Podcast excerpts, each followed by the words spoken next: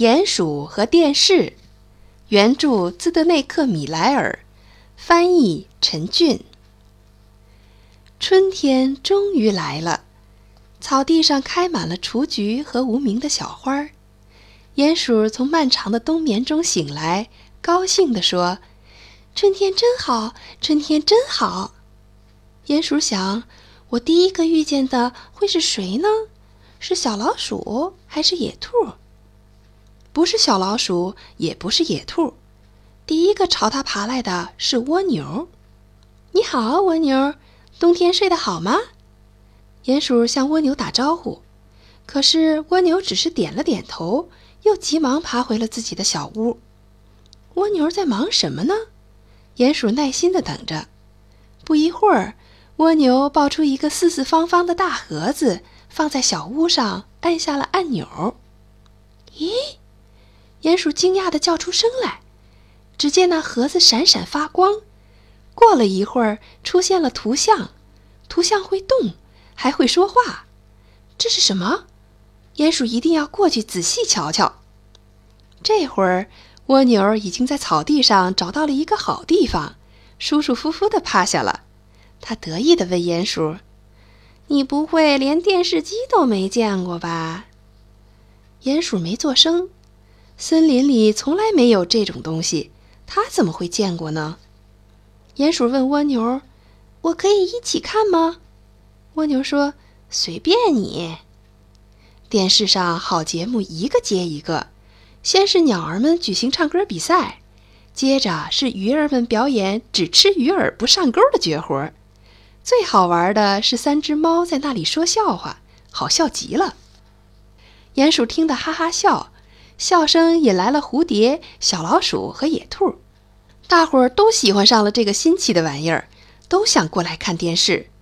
蜗牛说：“随你们的便，反正两个、五个还是九十九个，对我来说都一样。”快到中午时，太阳从云层后面露出了脸。“咦，小动物们都到哪里去了？”太阳自言自语。难道他们有了一个新的太阳？那个太阳也能给他们温暖，也能和他们玩捉迷藏。太阳让它的光芒穿过浓密的树叶，照射到草地上。这下他看清了，小动物们一动不动地坐在一个铁盒子前面呢。电视里节目太多了，一迷上它就很难走开了。你看，连太阳都被吸引住了。电视里正在演一只小狗迷了路，狗妈妈伤心的满世界找它的故事。太阳看得好感动，忘了用自己的光芒照耀世界，也没用自己的威力去赶走乌云，连草地上柔嫩的小花儿都感受不到它的温暖。还好，太阳总算想起了一件大事：时候不早了，它该下山了。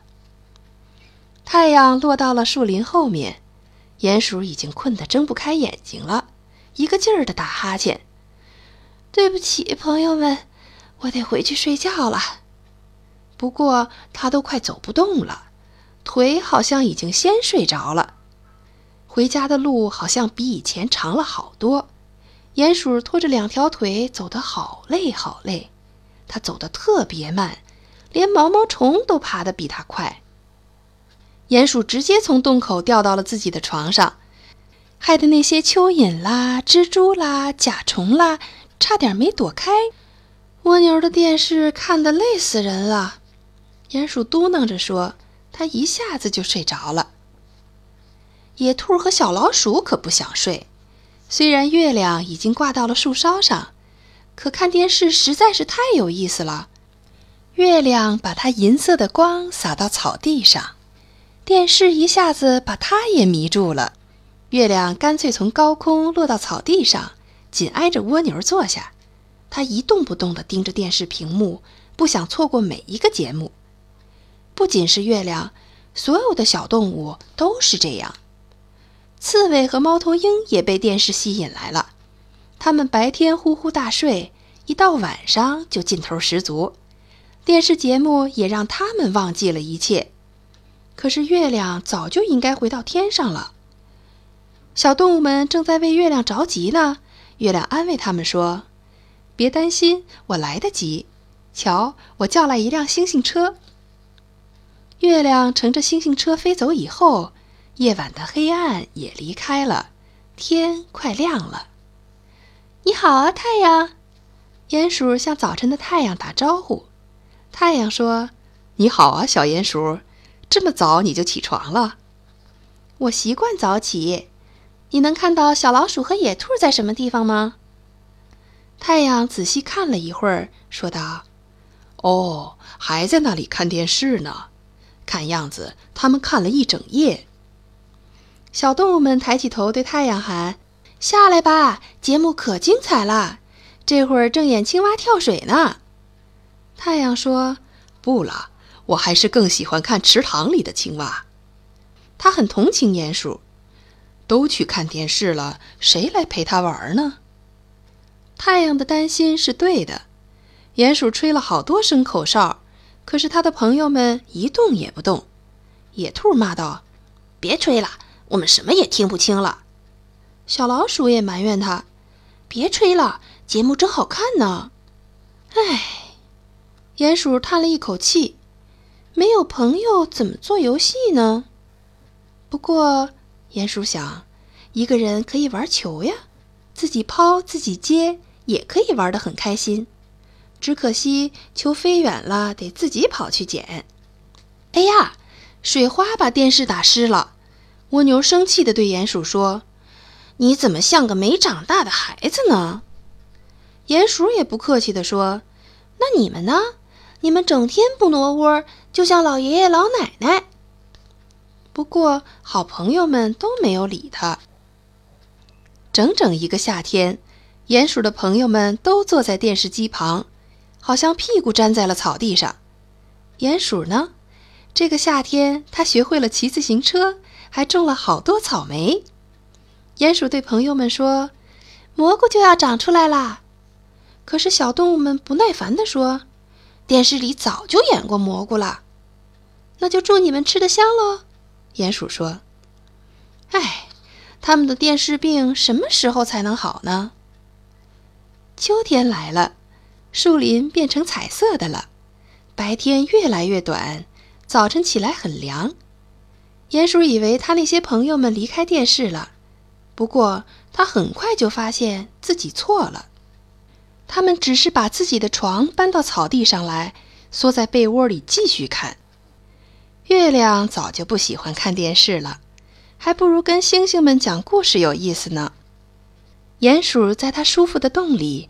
一边吃着香甜的大梨，一边想着它的朋友们。也许等树叶落了，盖住它们的时候，它们就会回家了吧。可是电视病真的很难治，树叶已经把小动物们的脸都盖住了，他们还是透过缝隙盯着电视看。冬天来了，下了第一场雪，鼹鼠开心地出来滑雪。滑完雪，它就该回到洞里冬眠了。可它的朋友们呢？还在冒着风雪看电视呢。砰砰砰！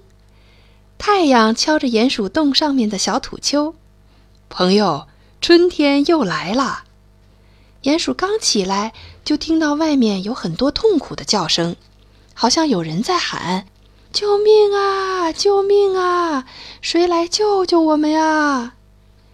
鼹鼠把身子伸出土丘一看，不得了，草地上长出很多灌木，灌木的枝条把电视迷们夹得动不了了。